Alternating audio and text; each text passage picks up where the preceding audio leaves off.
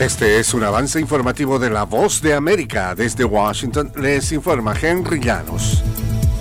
Mientras se acerca la fecha impuesta por autoridades de Georgia, empiezan a delinearse las estrategias legales que seguirán el expresidente Trump y otros 18 imputados. Nos informa Celia Mendoza. La fiscal Fanny Willis le ha dado a los 19 imputados en el condado de Fulton hasta el mediodía del 25 de agosto para entregarse para ejecutar las órdenes de captura emitidas en su contra. Pero el abogado de Mark Meadows, quien fuera el jefe de gabinete de Donald Trump, pidió a la Corte Estatal remitir su caso a una Corte Federal. Por su parte, el exalcalde de Nueva York, Rudy Giuliani, también acusado, cuestionó el uso de cargos por crimen organizado presentados por la fiscal Willis, quien reveló su intención de adelantar el caso contra todos los imputados al mismo tiempo. Celia Mendoza, Washington. El presidente de Estados Unidos, Joe Biden, y la primera dama, Jill Biden, viajarán el lunes a Maui para reunirse con los socorristas, sobrevivientes y funcionarios federales, estatales y locales tras los destructivos incendios forestales que han dejado al menos 106 muertos en la isla hawaiana. La Casa Blanca informó el miércoles que el presidente y la primera dama serán recibidos por líderes estatales y locales para ver de primera mano los estragos de los incendios y la devastadora pérdida de vidas y tierras. De costa a costa,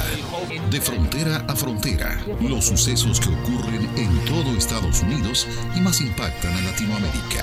Estados Unidos al día. De lunes a viernes, la información con Tony Cano, desde la Voz de América en Washington por su emisora local favorita en América Latina.